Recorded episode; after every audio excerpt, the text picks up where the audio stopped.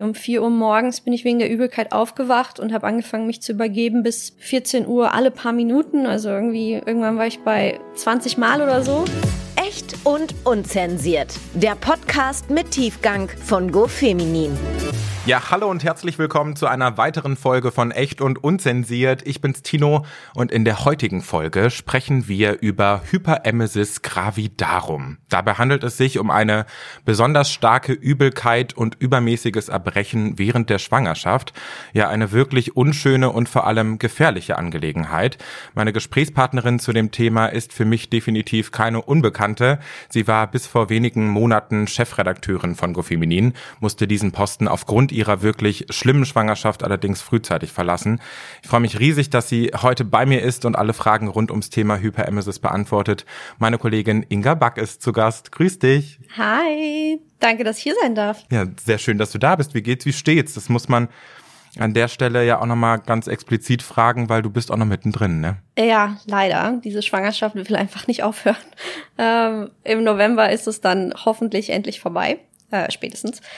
Genau, äh, ja, nee, mir geht's den Umständen entsprechend eigentlich gut. Ich bin jetzt im dritten Trimester und ähm, die Hyperemesis wird mich voraussichtlich noch bis zur Geburt begleiten. Es wird äh, nicht ganz weggehen, aber es ist schon deutlich, deutlich erträglicher als am Anfang. Hm. Sonst wäre ich auch gar nicht hier. Also du hast mich ja vor zwei, drei Monaten schon mal gesehen in einem Call, wo ich dann kurz gesagt habe, hey, ich bin nicht mehr da, weil ich äh, schwanger bin und äh, leide. Ähm, und da war die Sache schon noch ganz anders. Ja. Also bald hast du es geschafft. Ja, okay. ich zähle die Tage runter, der Countdown läuft. Sehr gut. Ja, Inga, lass uns gerne äh, direkt ins Thema einsteigen und deine Geschichte am besten auch chronologisch aufrollen. Hm. Vielleicht äh, starten wir zu Beginn erstmal mit ein paar Basics. Übelkeit ist ja erstmal gar nichts Ungewöhnliches. Rund ja. 90 Prozent aller Schwangeren sollen von Erbrechen und Übelkeit betroffen sein. Ab wann ist denn überhaupt von Hyperemesis gravidarum die Rede? Gibt es da eine klare Abgrenzung? Ja, die gibt es. Also die reguläre, normale Schwangerschaftsübelkeit, die nennt man einfach nur Emesis gravidarum und Hyper ist ja immer der Begriff für ein bisschen drüber. Dann, äh, das wird äh, per Definition erst ab über fünfmal am Tag übergeben quasi festgelegt, diagnostiziert, dass man Hyperemesis hat. Ähm, und ja, ich finde auch, Übelkeit klingt so harmlos irgendwie. Also auch wenn ich das selber sage, ja, mir ist halt schlecht. Hm. Das, das klingt so nach, ja, big deal. Das haben ja irgendwie alle Schwangeren. Und äh, die ersten drei Monate war es auch wirklich relativ schwierig, ernst genommen zu werden damit, eben weil es so normal ist, dass Schwangeren halt übel ist und gerade im ersten Trimester. Und äh, da war das schon teilweise echt ein Kampf, äh, so ein bisschen auch um die Diagnose zu bekommen und auch die Medikamente dann entsprechend, damit es einem ein bisschen besser geht. Und also eigentlich wurde ich erst ernst genommen, nachdem ich im Krankenhaus gelandet bin. Vorher war es immer so ein bisschen. Hm. Die ersten Tage habe ich mir, habe ich mir auch selber noch gedacht, ach, Schwangerschaftsübelkeit wird schon, als es gerade quasi anfing, sich aufzubauen. Du wusstest gar nicht, dass sowas existiert. Nein, natürlich nicht. Wer kennt denn sowas? Ja, ja. Weiß kein Mensch. Ich war, ähm, also ich äh, habe den Frühschwangerschaftstest gemacht. Also ich habe quasi bewusst versucht, schwanger zu werden und deswegen damit gerechnet und habe so einen Frühtest gemacht, den man noch vor ausbleibender Periode machen kann. Und der war positiv und das war auch gut, dass ich den gemacht habe, weil so hatte ich wenigstens ein paar schöne Tage quasi mhm. von meiner Schwangerschaft, die ich genießen konnte und wo ich auch richtig happy war. Und so nach, weiß ich nicht, maximal einer Woche, also so ziemlich ab ausbleibender Periode, ähm, ging das dann los, dass die Übelkeit sich von Tag zu Tag immer massiver gesteigert hat. Also es war so, damals habe ich ja noch gearbeitet, Montag ging es mir schon scheiße, aber ich habe den Tag noch durchgezogen. Dienstag ging es mir schon so scheiße, dass ich früher Feierabend gemacht habe. Hm. Mittwoch habe ich dann schon alle Meetings, die ich verlegen konnte, verlegt, weil einfach gar nichts mehr ging. Und ich weiß noch, am Vormittag hatte ich ein Meeting mit ähm, wegen mit einem Geschäftspartner und einem Anwalt, da ging es um Vertragsverhandlungen für GoFeminin und das konnte ich einfach nicht verlegen. Das, wir hatten eine Deadline, das musste gemacht werden.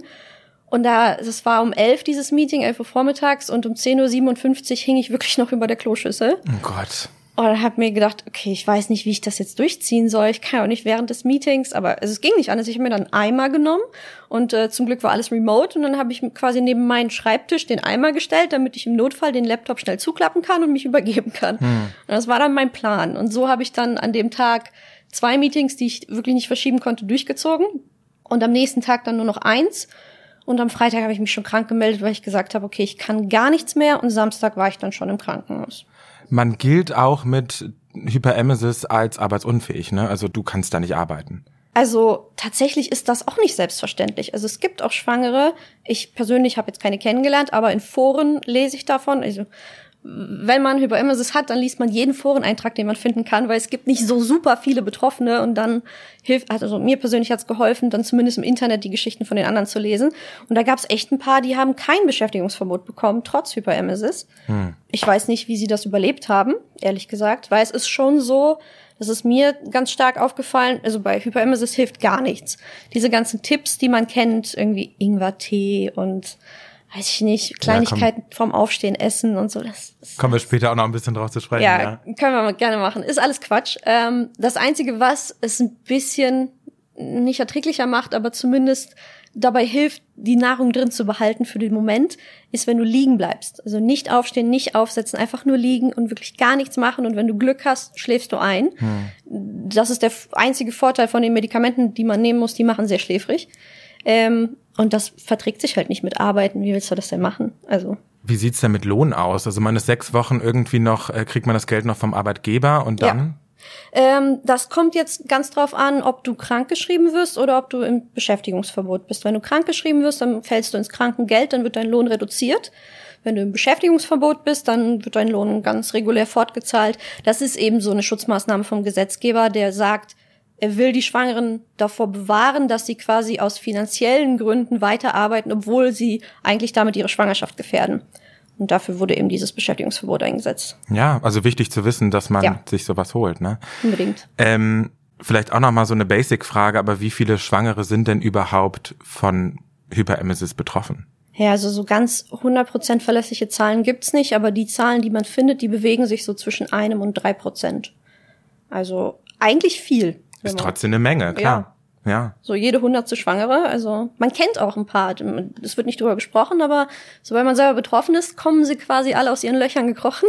Mhm. Und äh, das war auch echt ganz, ganz schön, dass da so viel Support kam, dass mir Leute geschrieben haben, die eigentlich irgendwie Bekannte sind, mit denen bin ich dann irgendwie bei Instagram befreundet, habe aber sonst nichts mit denen zu tun, aber die haben das halt gehört ja. und wollen einem dann halt Mut zusprechen. Mhm. Ja. Gibt es Menschen, die besonders anfällig sind, Hyperemesis zu bekommen, oder gibt es dazu noch keine Erkenntnisse? Ja, also das finde ich auch so erschreckend. Also es gibt ja Schwangere seit Anbeginn der Menschheit so, ne? Also auch seit Anbeginn der Medizin und Forschung. Ja. Und trotzdem weiß man so wenig darüber. Ich denke mir so, das kann doch nicht wahr sein. Aber gut, Frauen wurde ja auch jahrzehntelang äh, unterstellt, sie wären einfach hysterisch und würden sich anstellen quasi. Ähm, aber ja, also man sagt, es gibt ein paar Risikofaktoren, aber so richtig bestätigt ist nichts. Die erste Schwangerschaft ist ein Risikofaktor, dann ähm, Schilddrüsenerkrankungen sind ein Risikofaktor ähm, und Mehrlingsschwangerschaften, genau. Ja. ja. Ja. Aber ja. Es kann jede treffen. Theoretisch kann es jede treffen. Ja, okay. Ähm, du hast vorhin schon so ein bisschen angesprochen, du bist dann auch zum Arzt, obviously, ne? Es ging ja, ja auch dann irgendwann nicht anders. Wie wird denn da so eine Diagnose gestellt und wie wurde dir generell geholfen? Ähm, also ich bin das erste Mal ja gar nicht zum Arzt selber, sondern direkt ins Krankenhaus, weil es war Wochenende und ich habe einfach gesagt, ich halte das nicht mehr aus, weil es war irgendwie, ich habe irgendwie um vier Uhr morgens bin ich wegen der Übelkeit aufgewacht und habe angefangen, mich zu übergeben bis 14 Uhr alle paar Minuten. Also irgendwie, irgendwann war ich bei 20 Mal oder so. Und da, ich hatte ja auch nichts zu mir genommen. Das heißt, das war ja einfach nur Galle mhm. und Würgen irgendwann. Ähm, und dann habe ich halt gesagt, okay, ich halte das keine Sekunde mehr aus. Wir fahren jetzt ins Krankenhaus. Und diese zehn Minuten Autofahrt waren auch gefühlt die längsten meines Lebens. Und dann bin ich halt ins Krankenhaus, äh, in die äh, Gynäkologie und Geburtshilfe und die haben halt, haben mir halt Tipps gegeben mit, ja, versuchen Sie kleine Schlücke zu trinken, ja, alle Viertelstunde mal einen kleinen Schluck. Ich gedacht habe, ja, das habe ich alles schon getestet, dann kommt auch alle Viertelstunde dieser kleine Schluck wieder raus. Oh Mann. Äh, das bringt gar nichts. Und äh, dann haben die mir schlussendlich ein Medikament verschrieben und äh, wollten mich eigentlich am liebsten da behalten. Das Problem war, die Gynäkologie war gerade im Umbau und das heißt, die waren nur halb besetzbar sozusagen und einfach voll. Hm. Und die meinten, die können mich leider nicht auf dem Flur behandeln, was mir ehrlich gesagt recht gewesen wäre. Klar. Ich dachte mir einfach, äh, wenn es hilft, ich bleib hier auch auf dem Flur, ist kein Problem. Aber dann äh, haben sie mich weggeschickt und neben mir auch leider eine Frau in den Wehen, wo ich gedacht habe, oh Gott, die Arme. Und äh, meinten, Ein Blick in die Zukunft. Ja, ich dachte auch, also in diesem Krankenhaus entbinde ich nicht. Und ähm, die meinten dann zu mir, fahr ins nächste Krankenhaus oder wir geben dir Medikamente mit für daheim, weil ich, es war Samstag und Montag hatte ich den Frauenarzttermin. Und dann habe ich gesagt, nee, ich nehme die Medikamente jetzt sofort, gib mir das. Ich fahre jetzt nicht noch eine halbe Stunde, das schaffe ich einfach nicht. Und ähm, das hat dann auch geholfen. Und Medikamente bedeutet wirklich Tablettenform, weil ich habe auch oft gehört, äh, dass man an die, an eine Infusion bekommt mit Womex oder was auch immer. Ja, genau. Es war in dem Fall in Zäpfchenform, weil Tabletten sind ja nicht drin geblieben. Mm, klar. Mm. Ja, äh, das ist auch sehr unangenehm. Also für mich zumindest. Manche macht das vielleicht nichts aus. Aber ja. Äh, ja, die zwei Tage habe ich dann halt diese Zäpfchen genommen. Ähm, das waren auch Womex, irgendwie sehr stark dosierte. Ähm, die waren aber echt nicht geil, muss ich dazu sagen. Also das Einzige, was die gemacht haben, ist, ähm, also es hat sich so angefühlt, als hätten die mich sediert, mhm. so dass quasi so der letzte, ähm, also wenn man sich übergibt, ist das ja so eine quasi Kontraktion von den Bauchmuskeln oder was, keine Ahnung, was da passiert. Aber es hat sich so angefühlt, als würde der Magen krampfen, aber so das letzte bisschen wurde weggenommen, so dass quasi das Übergeben an sich verhindert wurde. Aber ich habe halt immer noch diesen Drang, alle paar Minuten gehabt, diese zwei Tage lang. Und ja. deswegen habe ich dann auch meiner Frauenärztin gesagt, so, also Womex, das funktioniert für mich nicht. Okay. Einziger Vorteil war, die haben mich quasi ins Wachkoma versetzt. Also ich war nur am Schlafen gefühlt zwei Tage lang. Ach, krass, okay. ja. Bei vielen schrillen jetzt so ein bisschen die Alarmglocken bestimmt, weil Medikamente, Baby, wie sieht das aus? Muss man sich da Sorgen machen oder ist das alles unproblematisch? Also es ist insofern problematisch, als dass es nicht viel gibt. In Deutschland gibt es nur ein Medikament, was bei Hyperemesis offiziell zugelassen ist. Dieses Medikament ähm, habe ich dann auch genommen. Ähm, das war auch gut, war super. Ähm, es gibt noch ein weiteres Medikament, das wird aber erst genommen, also ich sag mal einfach die Wirkstoffnamen, also dieses Medikament, was in Deutschland zugenommen ist, das hat den Wirkstoff Doxilamin. Und es gibt noch einen Wirkstoff, der heißt Meklozin. Der war in Deutschland lange zugelassen, wurde aber aus wirtschaftlichen Gründen vom Markt genommen. Das war einfach zu günstig. Oh, lieben wir. Lieben wir, ja. Oh Deswegen muss man das jetzt irgendwie aus Belgien beziehen. Aber das gibt's auch noch. Okay. Und wenn Meklozin und Doxylamin nicht wirken, was es leider auch gibt, es gibt Hyperemesis, bei denen schlägt das Medikament einfach nicht an. Also ich hatte Glück, dass mir das geholfen hat. Ähm, dann gibt es noch äh, den Wirkstoff äh, Ondansetron. Und bei dem der wird quasi erst genommen, wenn die anderen schon versagt haben, weil bei dem ist man sich nicht ganz sicher, ob es nicht äh, zu Kiefer-Gaumspalten führt bei Ungeborenen. Okay. Allerdings muss man dazu sagen, das ist schon die deutsche Gründlichkeit, die da spricht, weil also man hat das festgestellt bei Frauen, die das im ersten Trimester genommen haben. Und da war es auch so, also regulär, verhaftet mich jetzt nicht auf die Zahlen, aber ich meine, es sind elf von 10.000 Kindern, die sowieso eine Kiefer-Gaumspalte bekommen. Das mhm. ist quasi der Normalzustand. Und mit Einnahme von Ondansyntron im ersten Trimester waren es dann 14. Also es ist wirklich eine minimale Steigerung, aber da sieht man auch mal, wie vorsichtig diese Tests sind, Klar. um eben sicher zu gehen, dass man wirklich nur sichere Medikamente nimmt. Also eigentlich muss man sich bei den Medikamenten überhaupt keine Sorgen machen. Okay. Bei dir war es, du hast es gerade schon gesagt, äh, 20 Mal am Tag keine Seltenheit. War das das Maximum oder von was sprechen wir da, wenn man wirklich die Hochphase anschaut? Ja, das war halt das Maximum, was ich mir selber zugemutet habe, bevor ich halt gesagt habe, ich nehme jetzt Medikamente. Mhm. Und seitdem war es auch nicht mehr so schlimm. Aber das hätte ich auch einfach nicht ausgehalten. Konntest du nachts schlafen? Schwierig. Also wenig. Ich bin dann halt sehr früh aufgewacht, aber also ehrlich gesagt kann ich seitdem auch nicht schlafen, aber einfach weil ich schwanger bin. Ja. Äh, schwangeren Schlaf ist sowieso schwierig. Aber ähm, ja, ich, ich habe es einfach, ich habe gesagt, okay, ich schaff das nicht. Es gibt Frauen, lese ich äh, auch in Foren. Früher gab es die Medikamente ja nicht und da gab es auch nicht so das breite Internet, wo man sich hätte informieren können. Ja. Das heißt, die hatten dann quasi keine Wahl, außer ab und an im Krankenhaus Infusionen bekommen. Und den Rest der Zeit haben sie halt einfach gelitten. Und dann, wozu führt das? Irgendwann ist die Speiseröhre verätzt. Du die Zähne werden Blut, angegriffen. Die Zähne werden angegriffen. Es ist ganz, ganz furchtbar. Und du verlierst halt jede Menge Gewicht. Also ich habe auch am Anfang einiges an Gewicht verloren. Aber ich habe dann halt Medikamente genommen und dann war wieder okay sozusagen. Ja. Aber wenn man es nicht macht, ist halt mies. Und die Speiseröhre, das hat bei mir auch schon angefangen. Die hat dann richtig wehgetan. Also ich habe kein Blut erbrochen, soweit ist bei mir nicht gekommen, aber es ist halt trotzdem schmerzhaft. Hm. Ja. Ja, und du hattest deine Capri-Sonnenzeit, ne? Ja. ja, das muss man jetzt erklären. Also im ersten Trimester, als es so schlimm war, man versucht ja irgendwas zu sich zu nehmen, was drin bleibt. Ähm, ohne Medikament ist gar nichts drin geblieben. Das heißt, ob Wasser, Tee oder irgendwas anderes war dann egal. Aber mit Medikamenten sind Zucker und Kohlenhydrate drin geblieben, also im Prinzip nur Zucker. Mhm. Ähm, und ja, ich habe damals dann tatsächlich nur Capri-Sonne trinken können. Das war das Einzige, was ich getrunken habe. Sehr gesund. Capri-Sonne. Konntest du was essen?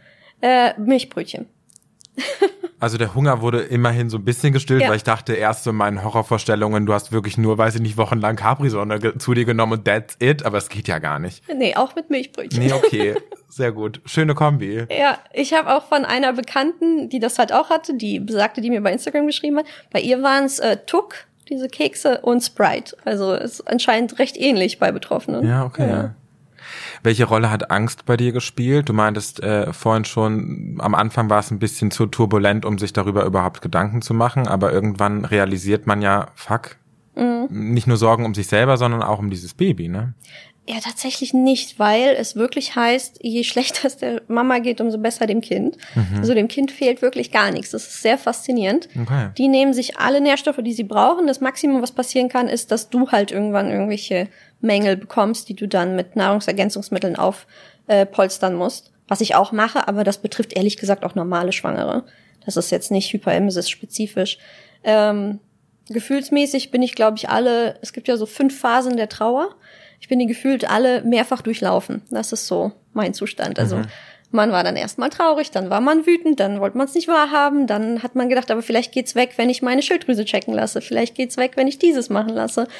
Und äh, ja, irgendwann kam dann Akzeptanz. Und, ja.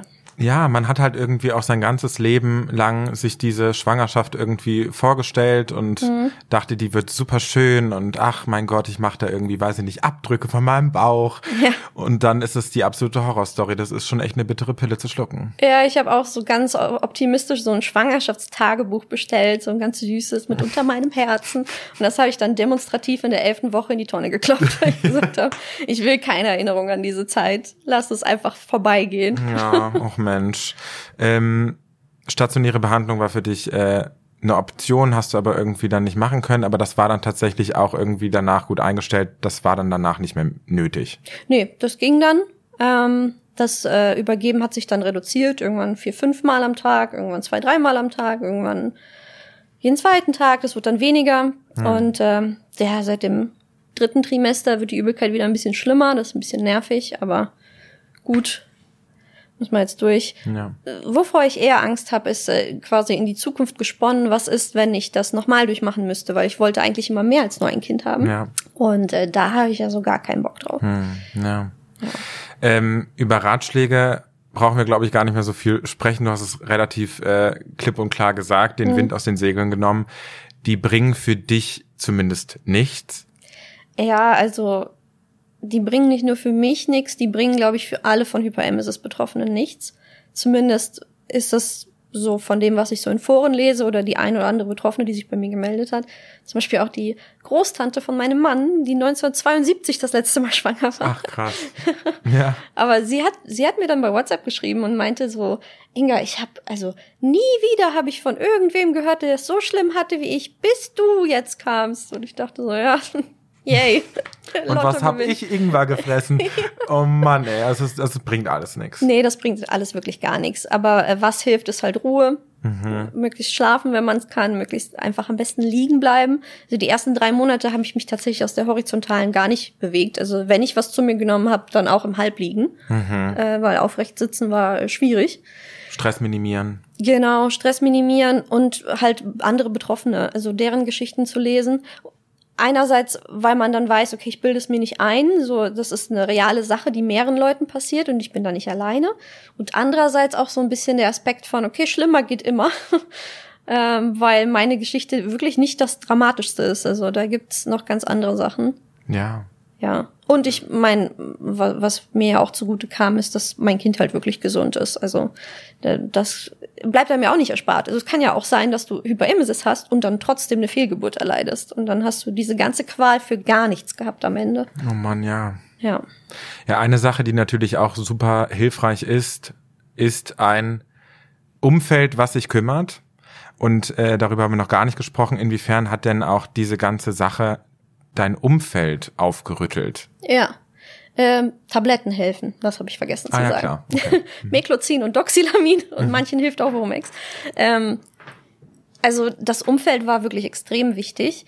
Ähm, ohne wäre es auch gar nicht gegangen. Also ich wäre, hätte ich jetzt nicht meinen Mann gehabt, der dann quasi eingesprungen ist und alles übernommen hat, wäre ich verwahrlost, weil ich konnte im Haushalt genau gar nichts machen. Mhm. Ähm, ich war stolz auf mich, wenn ich es geschafft habe zu duschen und unter der Dusche habe ich mich auch prinzipiell immer übergeben, weil ich da stehen musste und das warme Wasser den Kreislauf noch belastet hat. Krass. Das heißt, das war immer ganz mies. Ähm, und mich selber versorgen. Also irgendwer muss die Capri-Sonne ja besorgen. So, Klar. Ne? Das hätte ich nicht geschafft. Ja, ja. Ähm, und was dann auch wichtig wurde, und das ist eigentlich so ein bisschen ein Armutszeugnis für, für unser Gesundheitssystem, aber ähm, ich habe jetzt erfahren, dass ähm, Arztpraxen ein gewisses Budget haben für äh, Rezepte, die sie ausstellen, dass sie nicht überschreiten dürfen. Und äh, so eine junge Schwangere, also ich bin 30 Jahre alt, damit bin ich jetzt durchaus noch in der Norm und ansonsten auch sehr gesund, hm. ähm, die verursacht normalerweise nicht so viele Kosten. Und dadurch, dass ich dieses Medikament bekommen habe und das neue Medikament, was seit 2019 in Deutschland zugelassen ist, ist halt ein bisschen teurer. Ähm, also es geht, aber es kostet halt 45 Euro und reicht nur für sechs Tage. Das heißt, alle sechs Tage brauchst du ein neues Rezept. Und ab der 13. Woche war dann in meiner Frauenarztpraxis sozusagen das Kontingent erschöpft. Ähm, weil das Problem war auch, meine Frauenärztin selber ist ganz super, aber die ist leider nicht selbstständig, sondern sie ist angestellt bei einem anderen Frauenarzt. Mhm. Und ähm, die war dann im Urlaub und hatte mir vor dem Urlaub, habe ich natürlich gefragt, okay, wie machen wir es mit Rezepten? Können Sie äh, direkt ein Doppelrezept ausstellen? Und da war sie immer schon so ein bisschen so, nee, das kann ich leider nicht machen. Aber kein Problem, rufen Sie hier einfach an, es wird Ihnen ausgestellt. Und dann habe ich angerufen, mein Anruf wurde ignoriert, ähm, dann wurde ich auch nicht zurückgerufen. Und dann bin ich hingefahren, eine Stunde von meinem Wohnort entfernt, was schon mega mies war. Hm. Und dann hat dieser Frauenarzt ähm, habe ich das erste Mal mit ihm gesprochen und dann hat er mich ganz entgeistert angeguckt und meinte, ich habe Ihnen doch schon so viele Rezepte ausgestellt. Was machen Sie denn damit? Nehmen Sie die wie Smarties? Wo ich dann gedacht habe, äh, äh, ja, weil ich so gerne Medikamente schlucke in der Schwangerschaft. Also, ja, der war richtig biestig. Und dann äh, hat er mich noch so so abfällig gefragt, so, ja, wie oft übergeben Sie sich denn? Und dann meinte ich so, ja, mit Medikament übergebe ich mich jetzt so viermal am Tag. Und dann meinte er, ja, sehen Sie, Sie haben gar kein Hyperemesis. Das fängt nämlich erst bei fünf Tagen an. Haben Sie wahrscheinlich noch nicht einen Tag gehabt. Ich gedacht habe, das wissen Sie doch gar nicht. Oh Gott, ey, sowas bleibt echt hängen, ne? Ja, total. Ich, ich war da echt, ich war da richtig traurig danach. Ich habe dann auf der Rückfahrt erstmal geheult deswegen. Und da halt auch jemanden zu haben, ne? Genau, und da kommt wieder nämlich mein Umfeld ins Spiel, weil der beste Freund von meinem Mann ist Doktor der Pharmazie. Und äh, ich habe dann meinen Mann angerufen, ihm das erzählt und dann hat er natürlich ihn sofort angerufen und meinte, hier, was können wir machen? Hm. Und meinte, ja, okay, wie heißt denn das Medikament? Und dann haben wir halt den Namen gesagt und dann meinte, ah, okay, Doxylamin, Pyridoxin. In der Kombination ist es verschreibungspflichtig, aber wenn wir es separat kaufen, ist es frei verkäuflich. Ah. Das muss man halt erstmal wissen. Und dann hat er natürlich direkt die passenden Medikamente rausgesucht und hat mir auch gesagt, wie ich die dosieren soll. Und er meinte halt, der einzige Nachteil ist ähm, in dem Medikament, was halt extra für Schwangere zugelassen ist, das ist retardierend. Das bedeutet, dass quasi der Wirkstoff nach und nach abgegeben wird, damit der Pegel im Blut konstant bleibt. Wenn du das selber mischst, dann kriegst du das nicht retardierend hin. Dann musst du quasi die Dosis über den Tag verteilt einnehmen, damit du mehrere kleine Spitzen hast statt einer großen. Weil Doxylamin ist eigentlich ein Schlafmittel. Also normalerweise nimmt man das als Schlaftablette. Okay. Und da ist natürlich gewünscht, dass das sofort ballert, damit du einschläfst. So, und da mussten wir ein bisschen rumexperimentieren, in welcher Form wir das jetzt nehmen, weil in flüssiger Form, da hat's, da habe ich mich gefühlt, als wäre ich betrunken. Das ging richtig. Huch. Das war krass.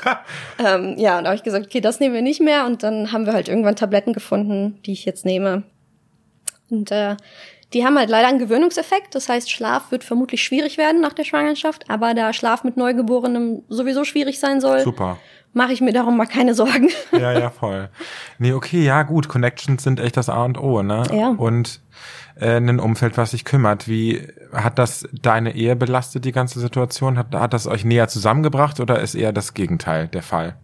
Ja, tatsächlich hat's meine Ehe gar nicht belastet. Da habe ich, glaube ich, richtig Glück gehabt. Ähm, man liest ja auch von irgendwelchen prominenten Beispielen, wo es dann anders war. Hm. Nee, also mit meinem Mann habe ich da Glück gehabt. Der war zwar natürlich auch stark gefordert, das war am Anfang erstmal eine Umstellung für ihn auch. Und das war dann auch hier und da mal holprig, weil ich dann irgendwie erwartet habe, dass er weiß, dass ich jetzt eine Capri-Sonne brauche, weil ich seit zwei Stunden keine mehr hatte oder so. Klar. Ähm, aber es war, wir haben uns dann da relativ schnell eingespielt und nee, ich würde sagen, es hat uns sogar näher gebracht. Voll schön. Also. Ich frage mich immer wieder, wie das äh, Mütter machen, die weiß ich nicht, kein Umfeld haben, das sich kümmert, die alleinerziehend sind, die schon Kinder haben. Ich wollte gerade sagen, die schon Kinder haben. Das frage ich mich eher, wie schaffen die das? Ich würde, ich ich würde sterben. Also du kannst, wie kannst du denn so ein Kind versorgen dann, wenn du selber dich nicht versorgen kannst? Aber da war auch, da war eine Geschichte, die habe ich auch aber nur in einem Forum gelesen. Die Mama hat sich wirklich ganz, ganz schlecht gefühlt, weil sie eben schon ein älteres Kind hatte hm. Und sich nicht darum kümmern konnte. Und dieses Kind war aber wohl schon in einem Alter, wo es sprechen konnte und hat es halt gesagt, dass es Hunger hat. Und die Mutter hat ihm halt einfach so ein trockenes Brötchen gegeben, weil das so alles war, was sie in dem Moment hätte leisten können und hat sich dann dafür selber fertig gemacht. Und ich dachte mir so, ja, aber klar, wie soll es sonst gehen? Das, ja. Man kann irgendwie vielleicht an der Stelle an alle Betroffenen, wendet euch an Mütterhilfe, an die Familienhilfe von verschiedensten Trägern pack euch vielleicht auch mal ein paar Links in die Show Notes. Checkt das unbedingt aus. Ich meine, sich Hilfe zu suchen ist keine Schande. Das ja. ist, ist, wichtig und richtig. Ja, ja, auf jeden Fall. Und ähm, es gibt auch, ähm, also bei meiner Frauenarztpraxis wäre es nicht gegangen, aber es gibt verständnisvollere Frauenärzte, die verschreiben einem auch Haushaltshilfen. Hm. Und die können dann einerseits natürlich den Haushalt übernehmen, aber die können sich eben auch um ältere Geschwisterkinder kümmern. Ähm, dann, also in so einem Fall würde ich das auf jeden Fall beanspruchen, wenn da jetzt anderweitig keine Hilfe zu erwarten ist. Ja, irgendwie hm. so. Ja, und äh, also das ist jetzt natürlich dann ein bisschen ein düsteres Kapitel, aber ähm, es ist tatsächlich auch so, dass man davon ausgeht, dass circa 10 bis 15 Prozent der Betroffenen äh, die Schwangerschaft abbrechen. Und äh, von dem, was ich so gelesen habe an betroffenen Berichten, glaube ich, dass es vorwiegend Frauen sind, die bereits ältere Kinder haben Eben weil die sich sagen, ich habe hier schon ein oder zwei oder mehr Kinder, um die ich mich kümmern muss und ich kann nicht. Ich kann das nicht stemmen. Ich kann das nicht stemmen, genau. Hm. Und eben manche auch, die einfach sagen, sie halten das nicht mehr aus. Was ich auch 100% verstehen kann. Hattest du so einen Moment? Äh, dadurch, dass es mein erstes Kind ist und auch wirklich so das gewünschteste Wunschkind aller Zeiten, nicht. Aber ich, ich kann es sehr gut nachvollziehen. Also bei mir war es auch so, wenn ich jetzt in der Situation gewesen wäre, wo ich jetzt meinetwegen schon zwei Kinder hätte, hätte ich es wahrscheinlich auch abgebrochen. Oder wenn die Medikamente nicht angeschlagen hätten, ne? Und man irgendwie so einen ewigen Weg vor sich sieht und irgendwie dann doch eine Verzweiflung aufkommt. Also ich kann mir das auch gut vorstellen, dass man irgendwann denkt, ich kann einfach nicht mehr.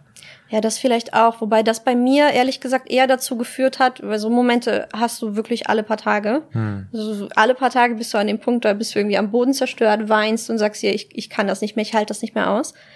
Ähm, dann habe ich aber immer an den Weg gedacht, also dieser Sunk Cost Bias, wie viel ich schon rein investiert habe, dass ich jetzt nicht mehr raus kann, weil in der nächsten Schwangerschaft die Wahrscheinlichkeit, dass es dich nochmal trifft, ist leider relativ hoch. Ähm, das heißt, wenn ich Kinder will, dann muss ich quasi diesen Leidensweg gehen. Und dann nehme ich lieber den, der schon zehn Wochen kürzer ist, mhm. als nochmal von vorne anfangen, sozusagen. War das auch so der Gedanke, der total. dich immer wieder rausgeholt hat? Ja, total. Das war reine, äh, kann man dazu Wirtschaftlichkeit sagen? Ich weiß es nicht. Bestimmt. Nee, aber Pragmatismus. Voll gut. Ja, aber ja. voll gut, ja, richtig. Ja. Ähm, ich kann mich noch gut dran erinnern, dass du am als wir mal gesprochen hatten, immer so auf gewisse Schwangerschaftswochen hingefiebert hast, weil es mhm. da irgendwie so einen Exit-Point geben könnte. Ja. Kannst du mal erklären, wie man sich das genau vorstellen kann? Das habe ich schon vergessen, aber ja, du hast recht. Ähm, der erste Exit Point, wenn man es so nennen will, ist die ähm, zwölfte ähm, oder dreizehnte Schwangerschaftswoche, weil eben die normale Emesis gravidarum meistens nach dem ersten Trimester vorbei ist. Und manchmal hat man Glück, dann ist die Hyperemesis auch nach dem ersten Trimester vorbei. Das ist auch äh, ein, eine Gemeinsamkeit, die, glaube ich, alle Betroffenen haben, dass uns von, vom Umfeld und auch von Frauenärzten immer erzählt wird, dann hört's auf. Mhm. Ja. Pustekuchen. Pustekuchen, genau. Hat leider nicht aufgehört. Und dann gibt's noch so zwei weitere Magic Points, einmal die 16. und einmal die 20. Woche. Warum? Keine Ahnung. Mhm. Vielleicht ist da irgendein großer Hormonschub. Man weiß es nicht, ist auch nicht so genau erforscht, aber es gibt relativ viele, bei denen es dann aufhören kann oder aufgehört hat. Das habe ich leider auch nicht gehört. Ähm, ich muss aber auch dazu sagen, auf die 20. Woche habe ich gar nicht mehr hingefiebert. Da hat dann meine Frauenärztin noch drauf hingefiebert. Aber ich war eigentlich nach der 16. schon durch und wusste, dass also mein Zustand verändert sich nicht. Es wird auch nicht minimal besser. Es wird einfach, es bleibt einfach so, wie es ist. Es ist ein Plateau äh, erreicht. Und äh, so war es dann am Ende auch. Und jetzt merke ich halt, dass es im dritten Trimester sogar wieder ein bisschen schlechter wird. Viele Frauen übergeben sich auch unter der Geburt dann noch mal mehr, also auch nicht Hyperemesis Betroffene, sondern mhm. ganz regulär. Und äh, das ist jetzt so mein Exit Point. Danach ist auf jeden Fall vorbei. Ja. ja. Also du hast dich aber aktuell seit einer Weile nicht mehr übergeben. Ähm, ja, seit zwei Wochen. Ja. Ja, das ist schon ganz cool. Wobei ich jetzt gestern wieder so einen Tag hatte, wo ich dachte, na. Aber das Gute ist, das ist eine Sache, die sich wirklich verändert hat. Gegen Ende zweites und jetzt auch im dritten Trimester ähm, gibt es ein paar Dinge, die helfen. Also im ersten Trimester ja gar nichts geholfen, habe ich gesagt. Aber jetzt äh, in der letzten Zeit ist es tatsächlich so, dass den Blutzuckerspiegel konstant halten hilft. Mhm. Das war vorher nicht der Fall. Das ist aber bei der normalen Emesis der Fall. Also im ersten Trimester die Schwangerschaftsübelkeit kann man mit dem Tipp, dass man immer eine Kleinigkeit isst, wohl ganz gut bewältigen. Ähm, und an dem Punkt bin ich jetzt auch nicht insofern, als dass die Übelkeit dadurch weggeht, aber als dass ich damit ein Übergeben verhindern kann. Wie kann man sich die Übelkeit vorstellen, die du tagtäglich mit dir rumträgst? Ähm, die schwankt. Also die erste Hälfte meiner Schwangerschaft war es wirklich so, ähm, dieses Gefühl, wenn einem so richtig, richtig schlecht ist und man sich jetzt übergeben muss, so kurz bevor man sich über die Kloschüssel hängt. So mhm. Dieser Pegel. So richtig auf Anschlag. Richtig auf Anschlag und einfach Wochen und Monate lang. Und äh, jetzt ist es so, ja, so eine halbe Stunde davor. okay, also die Achterbahn hat dir nicht gut getan, so nach dem Motto? Quasi, ja. Also hm. die ist schon so schlecht, dass du sagst, boah, ich will mich jetzt mal hinlegen und nee, ich esse gerade lieber nix, hm. außer dass du sehr wohl essen musst. Ja, ähm, aber man gewöhnt sich auch dran. Also an, diese, an dieses Maß an Übelkeit habe ich mich inzwischen gewöhnt. Wenn es wieder zum Anschlag kommt und es gibt jede Woche ein, zwei Tage, da ist es so, die sind dann mies, aber der Rest der Zeit habe ich das eigentlich, habe ich mich damit arrangiert. Hm. Ja. Welche Rolle wird die Übelkeit bei der Geburt spielen? Du hast schon so ein bisschen erzählt, ne? Da generell spielt Übelkeit bei einer Geburt eine Rolle, aber bei dir vielleicht dann mit einer höheren Garantie. Ich weiß es nicht. Hast du da Angst vor? Nee, Und wie gar nicht. bereitest du dich darauf vor? Also äh, die, die Angst sozusagen vom Übergeben, die überwindet man ja so schnell. Also wenn man, wenn man sich so oft übergibt, irgendwann ist es einfach so, ja, dann übergebe ich mich halt. Ja. Ist dann auch nicht schlimm, das ist dann halt so. Ja. Und danach geht der Tag auch wieder weiter. Ähm, das ist noch eine Sache, die, ähm, die gerne angenommen wird. Man kennt es ja von sich, wenn man irgendwie Magen-Darm-Grippe hat oder so. Wenn man sich übergibt, dann geht es einem danach mal kurz ein bisschen besser. Das ist bei Hyperemesis nicht. Also dieses Gefühl der Erleichterung hast du nicht. Hm. Ähm, das ist danach genauso am Anschlag wie davor. Hm. Ähm, aber das führt eben auch dazu, dass es dir so ein bisschen, ja, egal ist. Und wenn ich mich unter der Geburt übergebe, dann ist es so. Äh, alles, was hilft, sozusagen, damit diese Schwangerschaft irgendwann endlich vorbei ist.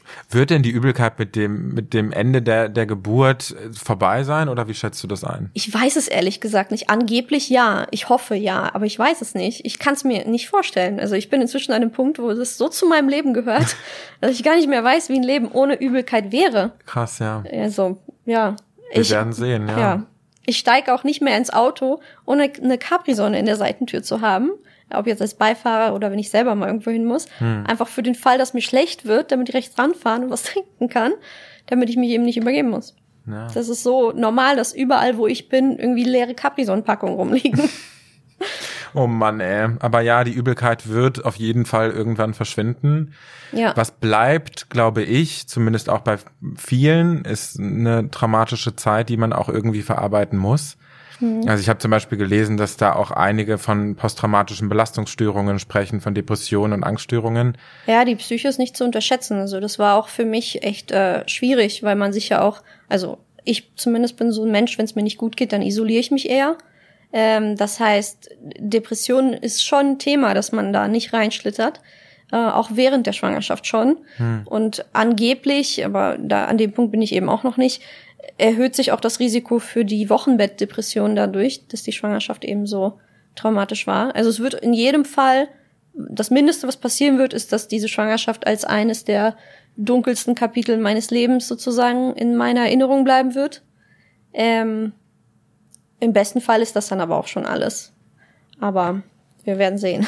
Aber mit dem besten Finale, ne? Ich meine, du hast ja. dann ein Kind an deiner Seite. Halleluja, ja. endlich. Ja, apropos Kind, ich weiß, du hast es auch gerade schon angesprochen, dein Wunsch war eigentlich immer drei Kinder. Ja. Inwiefern hat sich das geändert oder anders gefragt, wie hoch ist die Wahrscheinlichkeit, dass die kommende Schwangerschaft oder eine nächste Schwangerschaft genauso verläuft? Es steht ziemlich 50-50 tatsächlich. Also äh, selbst beim russisch Roulette hast du bessere Chancen. Und willst du das Risiko eingehen?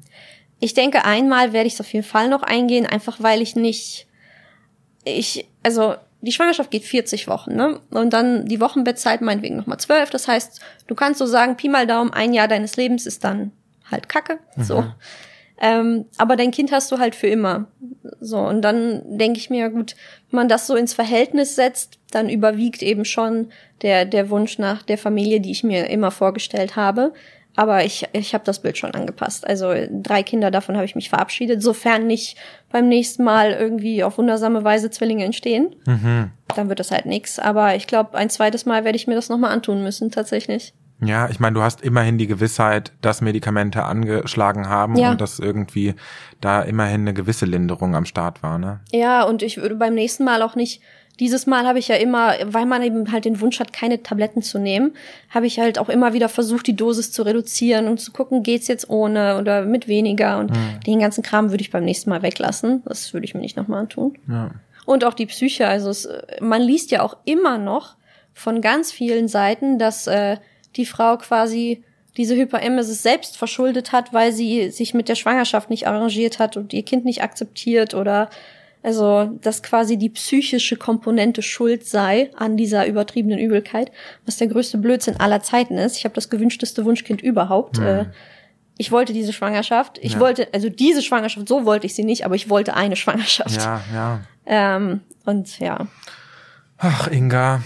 Vielen, vielen Dank für deine Zeit und deine Offenheit. Wenn du yes. nichts mehr zu sagen hast, dann würde ich jetzt äh, den, den Sack zuziehen. Ja. Ich äh, danke dir, dass du gekommen bist, trotz Übelkeit. Und ich drück dir die Daumen, dass die letzten Schwangerschaftswochen einigermaßen entspannt sind und ja, ich wünsche dir die schönste Kennenlernzeit mit deinem Kleinen. Ja, darauf freue ich mich auch sehr. Ja, nee, äh, ich kann Betroffenen nur sagen, ähm, lest die Berichte anderer Betroffenen und ansonsten beißt die Zähne zusammen. Es hilft nichts. Ja. Aber irgendwann ist es tatsächlich vorbei, eines Tages. Es geht vorbei. Es geht vorbei. Sehr schön. Und falls ihr weitere Folgen von Echt und Unzensiert nicht verpassen wollt, dann abonniert den Podcast doch gerne. Eine neue Folge kommt alle zwei Wochen.